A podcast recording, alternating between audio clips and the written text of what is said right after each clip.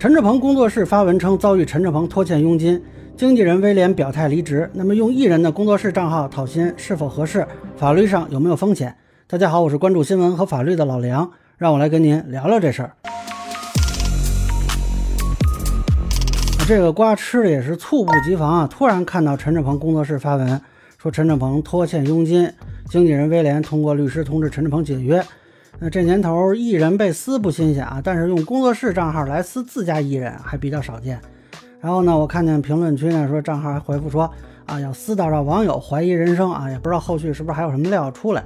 那么当然了，他这个爆料文其实没有透露太多信息啊，到底是通过什么方式欠了多少钱的佣金也不清楚啊，包括是不是真的拖欠，目前信息也没有发出来，所以呢这部分有待确认。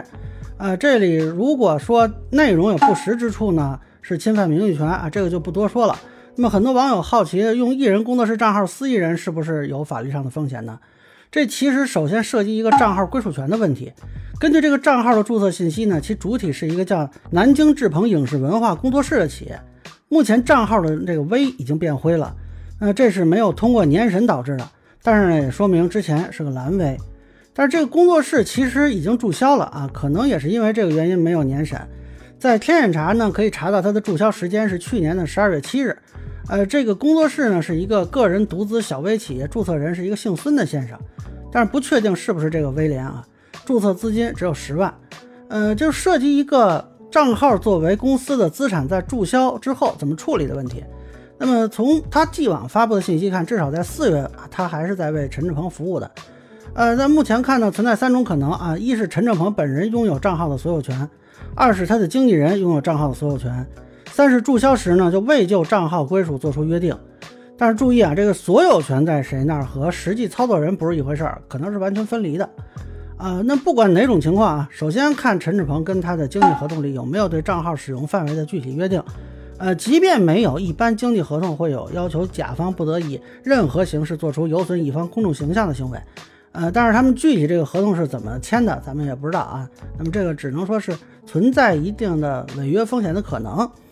呃，同时呢，如果是陈志鹏自己拥有，那你用人家的账号发这个内容，显然超出正常的授权范围。一般认为呢，这个社交账号属于一种虚拟财产，超出范围使用呢，可能侵犯了他的财产权，并且对由此造成的这个损失呢，承担赔偿责任。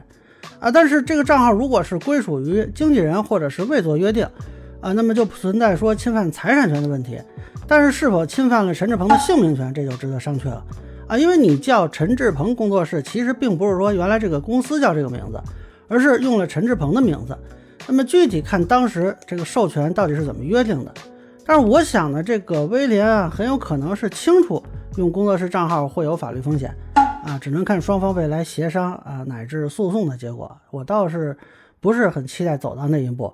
老实说，我是没想到说啊，经纪人一方会采用这么一个有点极端的手段，嗯，也是很好奇后续的发展，还是希望说两边能友好协商解决矛盾那为好。那么以上呢，就是我对陈志鹏被自己工作室爆料的一个分享吧。个人浅见难免说了，有朋友不同意见，小伙伴在评论区和弹幕里给我留言。如果您觉得我说的还有点意思，您可以关注我的账号老梁不郁闷，我会继续分享更多关于新闻和法律的观点。谢谢大家。